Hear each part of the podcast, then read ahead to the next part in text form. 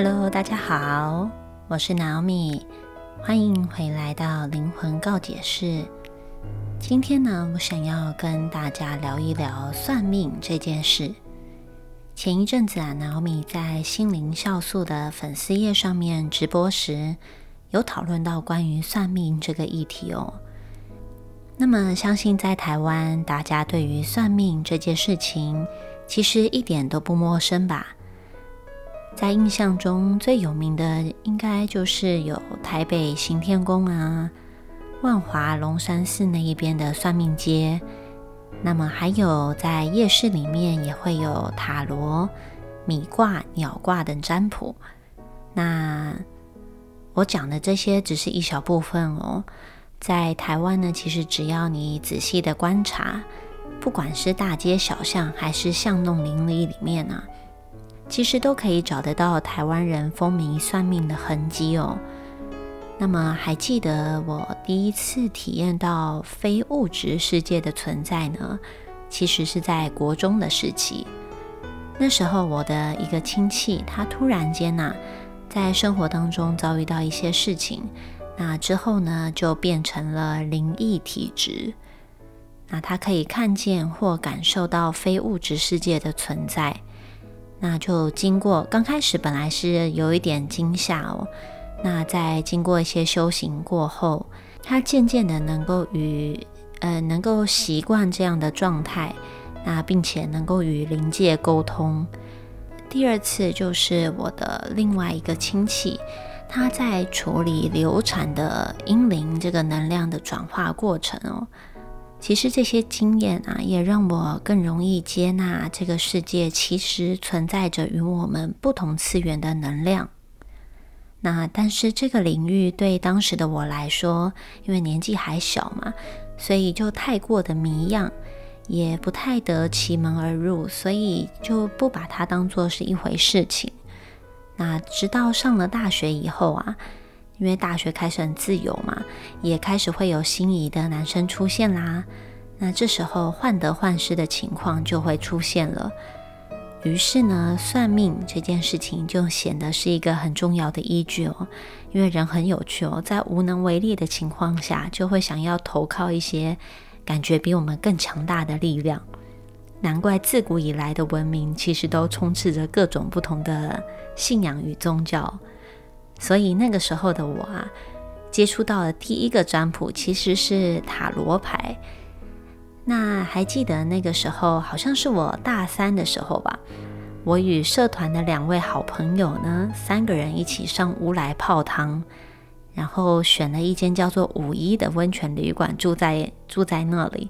现在这个旅馆应该还是在哦。那我我还记得，我们三个人就搭公车上到乌来。那那天晚上呢，乌来的老街下着绵绵的细雨，我们三个人就走在老街上面，让泛黄的灯光啊，它打在一间木质的阁楼楼梯间里面。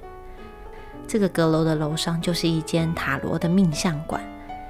我们三个啊，其实正为感情的事情困扰着，所以就想说，哎，这里有一间命相馆，哎，我们呃就上去问问看。看看有什么样的结果好了。那个画面其实的确让我印象深刻哦，感觉就很像《神隐少女》里面的一个街道这样。再来一推开门呢，里面是一位中年大叔，他的声音非常的低沉饱满，而且长得还蛮和蔼可亲的哦。我们具体问了什么样的内容，其实我已经不太记得了，我只记得他那个时候在。那时候算牌的时候，他透露着我们三个都是单身的能量，而且我们选的温泉旅馆其实也反映着单身这一件事情哦。然后让我们三个非常惊讶、觉得不可思议的是，在这个之前呢，嗯，我们三个什么都没有对他说过，也没有说过我们的状态，什么都没有。那。真的，他算的很准，没有错。因为我跟另外一个朋友两个人是单身，然后同时对恋爱是有期待的，那陪着一位刚失恋的出来散心，所以是不是三个单身的女人呢？对。那再来，他说我们的旅馆也是单身的能量嘛，因为那个旅馆叫做五一，它的谐音就叫做我一，意思是我单身一人。这件事情其实让我感觉到非常的讶异哦，因为那一个旅馆是我们随机选的，我们并没有特别的。呃，想要用一个意义赋予一个意义嘛？想说哦，我们住什么样的名字的旅馆呢？并没有，它是我们随机选的，怎么会就住到这样子的一间旅馆呢？而且刚刚好也是我们三个女生在为感情的事情困扰的时候，而且也是在单身的状态。这个明明就是随机选的状态，为什么会有如此的巧合呢？其实啊，我到现在才晓得，原来这个叫做共识性的讯息哦。而且，其实这个共识性讯息的背后，它还有更深一层的意义存在哦。其实是我到之后在探索自己生命的时候，反过头来想这一件事情，我才慢慢理解的。原来他的意思是要我们好好的看待自己，让自己变得完整。所以这个五一，它其实那个时候在显示给我们的讯息，是要告诉我们，我们自己本身就是一个完整的个体。这一件事情是不是非常的有趣呢？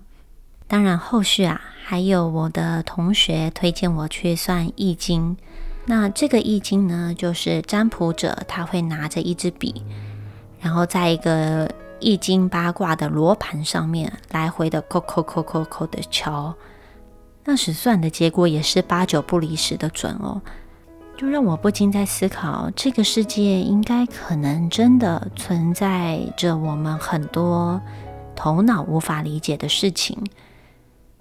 我们感觉好像一切都是随机发生的，可是可能很多事情它是。命中注定好的一个安排哦，但是算命同时它也存在着许多的变数。很多时候，我们以为生活中很多事情是可以靠算命来掌握的，但是事实上，生活中有许多的变数啊，其实是无论我们怎么算，可能也料想不到的。例如，在中华文化当中啊，合八字。还有算命和命盘和两人的命盘这一件事情，都是在结婚前双方家长与长辈可能很重视的一个环节。那我不知道各位听众朋友自己如果有婚姻的人，在进入婚姻之之前呢，有没有合过八字哦？那南奥米身边，那南奥米目前是啊，那南奥米的身边就曾经有过几个这样子的例子哦。就是在结婚前，甚至是在交往之前，就会先想尽办法拿到对方的生辰八字，然后看看是不是夫妻宫有吉星高照啊，再看看对方的财库如何啊。那有些人还会看看到底能不能够生得出小孩啊。但是呢，算出来所有的一切，假如都是相符合的。就是你夫妻宫有吉星高照，对方的财库很很大，还有呃可能可以生很多的孩子，这些好的吉象出现之后，真的两个人就会过着如童话故事一般幸福美满的生活吗？我相信在在座的各位听众朋友，答案其实是不一定的，对吗？因为即使两个人的夫妻宫可能有吉星高照，对方的财库是很好的，可是，在生活当中可能也会有一些大大小小的争执，对不对？而且可能还不少。那像我身边的这两个例子呢，其实他们合了半天，算了最算尽了，到最后，最终其实是以离婚收场的。讲到这里，也许会有朋友怀疑说：“难道算命的不准确吗？”其实也未必是算命的不准确哦。因为这个原因啊，Naomi 真的去接触了很多各式各样的占卜以及算命的方法，想要去了解这这当中的 bug 到底是什么。那观察了许许多多的例子后，发现的确很多时候命盘中充满着吉象与凶相，就是有些人天生就是命很好啊，有些人有些人在命盘当中就是有很多的桃花运，有很多贵人运，有很多的财库。那有些人的命盘天生就会有很多的忌煞交冲，有一些不好的事件发生。但是有很多大老板或大企业家，或者是一些在生活当中功成名就的人，他本身的命盘呈现的有可能是凶多吉少，也不一定真的就是吉星高照哦。而结果最后他们的呈现却是大放异彩的。也有一些修行的法师啊，他原本的命盘充满着关系上的劫难。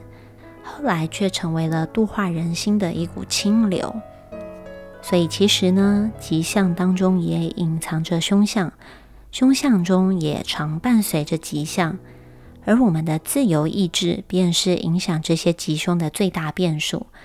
所以，有可能当我们算命的时候，算出来是好的结果，听到好的结果之后，我们面对这一件事情的态度就会变成非常重要了。因为这个态度是取决于我们的自由意志，所以空拿到一手好牌，却没有好好的善加利用与觉察，往往会将一手好牌玩烂掉。而刚开始啊，拿了一手烂牌，他也可能在不断的醒觉与修正的过程当中去转换命运，因此而创造奇迹哦。但是也请要也请大家要特别注意。在此，并不是呼吁大家不要去算命哦。毕竟命理这一块领域真的是蛮有趣的，而且有时候还能够让我们从不同的角度来理解生命。只是在算命的同时，要留意自己会不会被算出来的答案影响了情绪。听到好的就恣意忘形，那听到不好的答案就心生恐惧。其实这两者都是思想下面不必要的造作，因为这些事件都会在未来嘛。我们能不能够好好的把当下的每一刻过好？听到认为好的答案，便带着感恩继续维持该有的态度与心念；听到不好的答案，便停下来，安静的往内心感受，是否有什么部分需要加以调整的呢？那我们便能够时时跟我们内在的心连接在一起，再由心重新进入与认识这个世界，我们就可以是充满游戏的状态，并且充满智慧哦。那么今天，如果你有任何的想法，都欢迎你在下方留言与我分享。我们今天就聊到这，下回见，拜拜。